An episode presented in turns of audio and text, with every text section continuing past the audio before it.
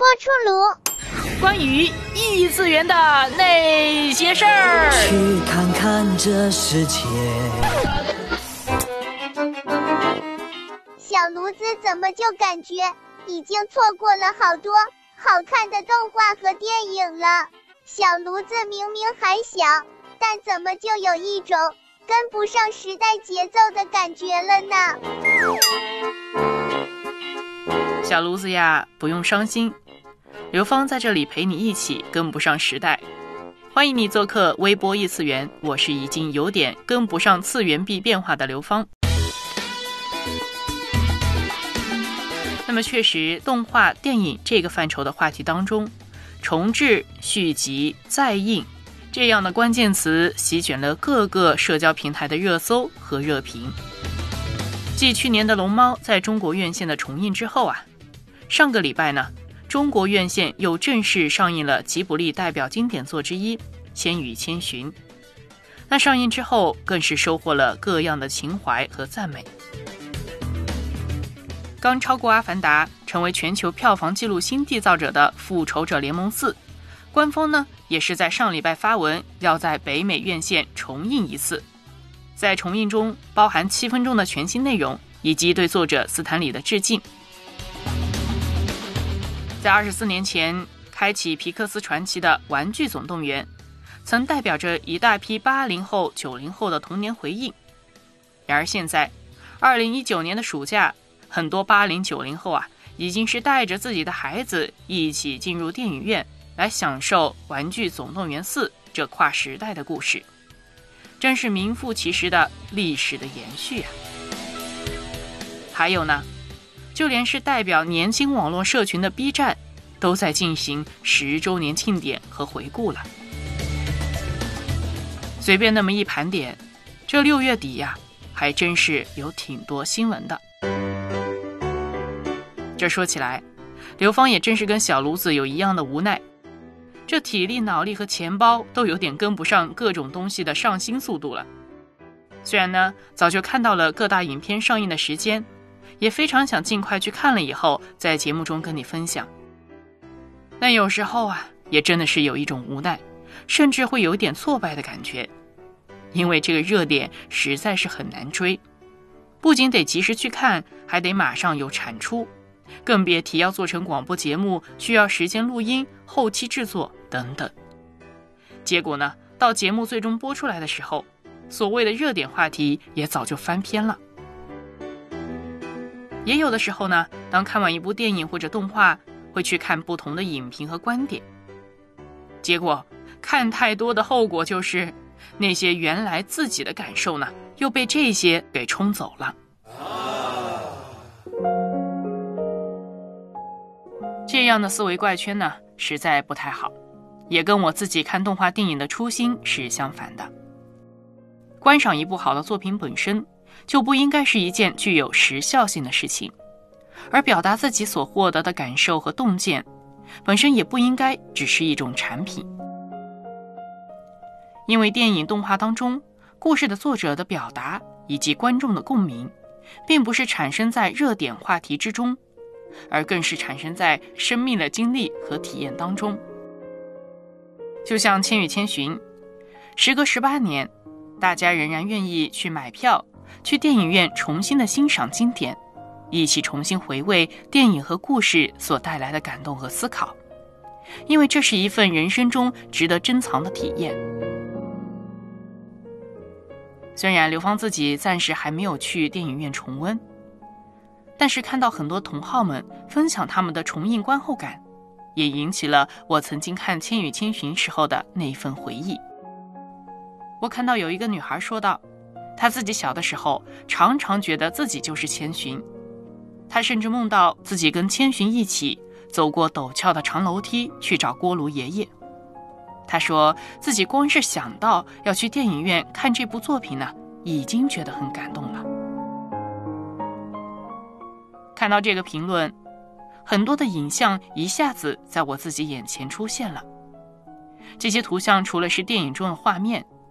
更有十多年前自己彼时的观影体验，有感动、向往，也有困惑，甚至有些小小的害怕。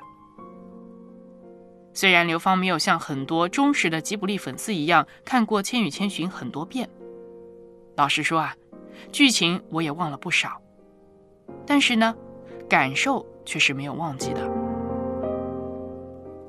第一次看《千与千寻》，大概是我小学四五年级的时候吧，还在一个大教室里，老师呢用投影机放了这部动画神作。当时看的时候呢，是觉得不太明白。甚至看到一些奇形怪状的各种角色呢，还让我觉得很不安。尤其是在无脸男无止境的吞噬各种东西，变成一个垃圾怪追着小千跑的时候，还有呢，就是小千发现自己的父母变成猪的场景。哇，这两段呢，简直让我有点童年阴影。而在这个充满焦虑和光怪陆离的世界里，那些不多的让人感觉安全的场景和人物。就是有锅炉爷爷、白龙，还有那一辆平静的、不知驶向何处的海上列车。就此告别吧，水上的列车就快到站，开往未来的路上，没有人会再回返。说声再见吧，就算留恋，也不要回头看。在那大海的彼端，一定有空梦的彼岸。做最温柔的梦，盛满世间行色匆匆。在渺茫的时光，在千百万人之中，听一听心声。一路不断失去，一生将不断见证。看过再多风景眼眸，如初情。尘埃依旧，让你动容。亲爱的旅人，没有一条路无风无浪，会有孤独，会有悲伤，也会有无尽的希望。亲爱的旅人，这一回。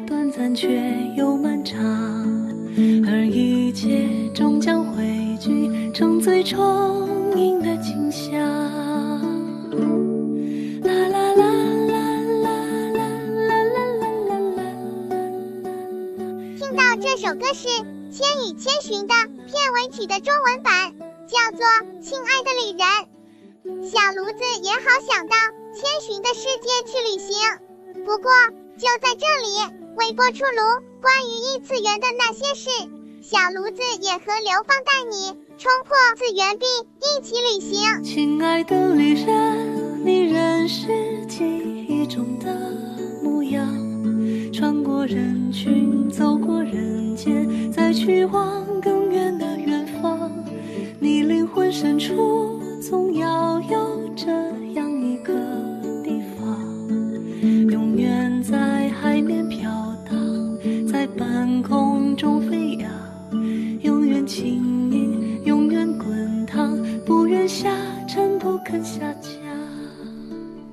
亲爱的旅人，你仍是记忆中的模样，穿过人群，走过人间，去往更远的地方。亲爱的旅人，像是对你亲切的称呼，也是像我们对自己的称呼。我作为世界的客旅其中的一个，当十年这样的一个标签。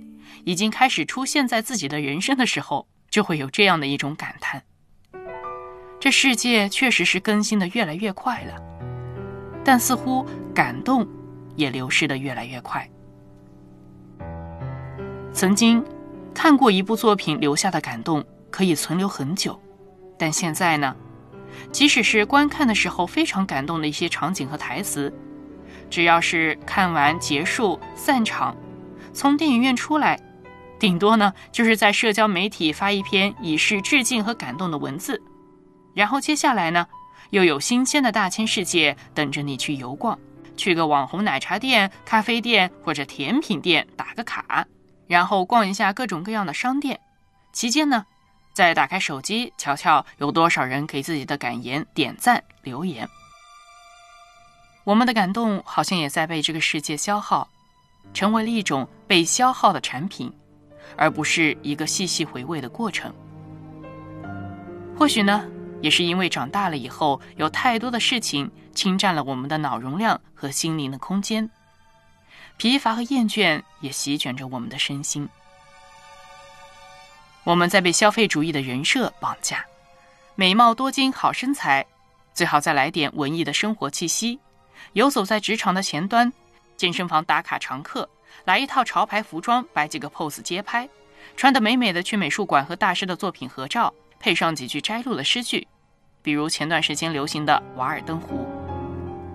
这生活看起来好像丰富多彩，但是不知你发现了没有，好像。也越来越同质式化了，千万个人都在走这样的路线。曾经单纯的喜欢和感动还在吗？你所表现出来的这些人设，真的是你自己吗？亦或是这个世界所给你的所谓你想成为的样子？你还能想起小时候自己最喜欢的玩具吗？你还能想起第一首单曲循环的歌吗？还能想起那种单纯的喜欢一件衣服，不是因为一个品牌的商标吗？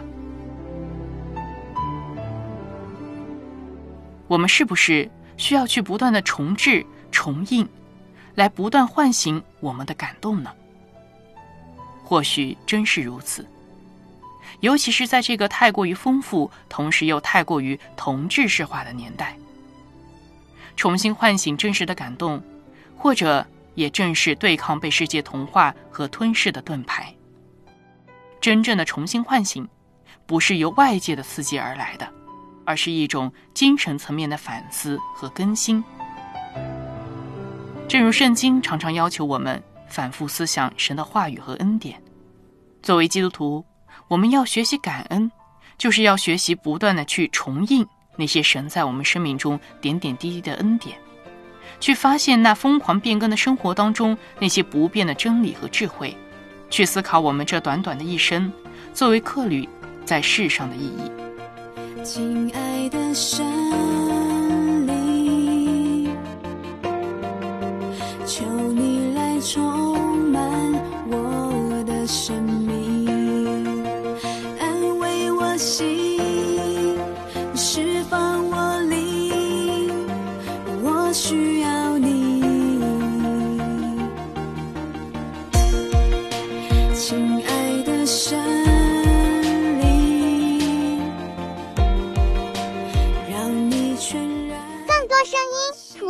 文字内容，请关注微波出炉微信公众号，小炉子在那里等着你。